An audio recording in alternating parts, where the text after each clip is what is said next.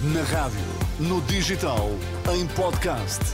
Música para sentir, informação para decidir.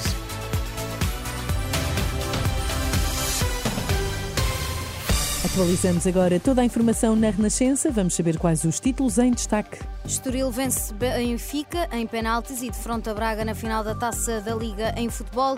Conselho de Reitores da Universidades Portuguesas está preocupado com a situação dos estudantes que perderam o direito à bolsa. Estoril está na final da Taça da Liga, onde vai defrontar o Sporting Braga no próximo sábado.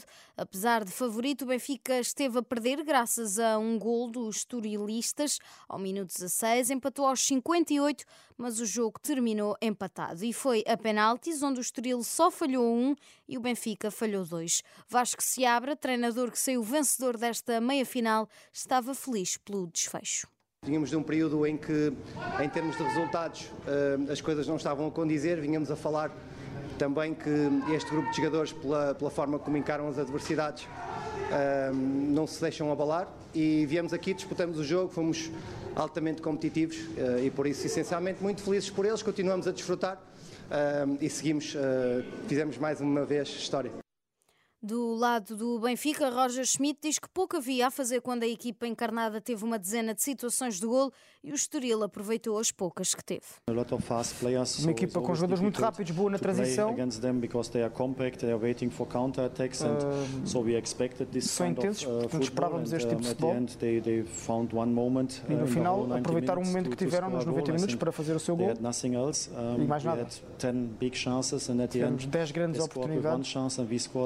No final marcamos apenas um gol e esta é a história do jogo. O Benfica fica pelo caminho, o Estoril segue para a final da Taça da Liga, onde vai defrontar o Braga.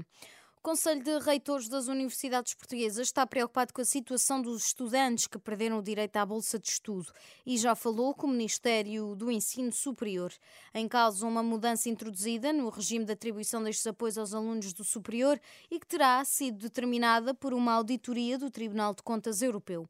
Resultado, há dezenas de estudantes que ficaram sem apoio, mas o presidente do CRUP, Paulo Jorge Ferreira, diz à Renascença que espera que o Ministério analise caso a caso. Preocupa-me sempre qualquer alteração que possa ter impacto negativo no percurso académico dos estudantes. Já me procurei informar e verifiquei uma coisa. O Ministério parece-me estar ciente de que terá de olhar para estas situações com atenção e atender àquelas que, pela sua natureza, inspirarem mais cuidados. E tenho confiança que irão fazer exatamente isso.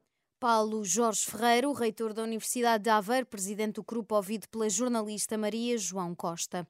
Um grupo de professores está a organizar uma marcha pela educação e já tem data marcada para dia 17 de fevereiro, em Lisboa, para um último grito de alerta antes das eleições em defesa da escola pública.